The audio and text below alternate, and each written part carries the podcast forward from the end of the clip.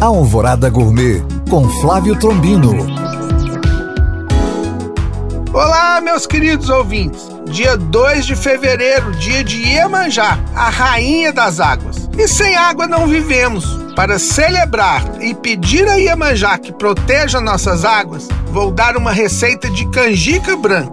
Mas não é doce, é salgada. Um prato na Umbanda que se chama eboiá. Ingredientes: meio quilo de canjica branca, uma cebola, 200 gramas de camarão fresco, azeite doce de oliva, 200 ml de leite de coco. Modo de preparo: leve o milho branco de canjica para cozinhar. Quando estiver cozido ao dente, reserve. Em uma panela, frite no azeite a cebola ralada e o camarão. Entre com leite de coco e misture com o milho e acerte o sal.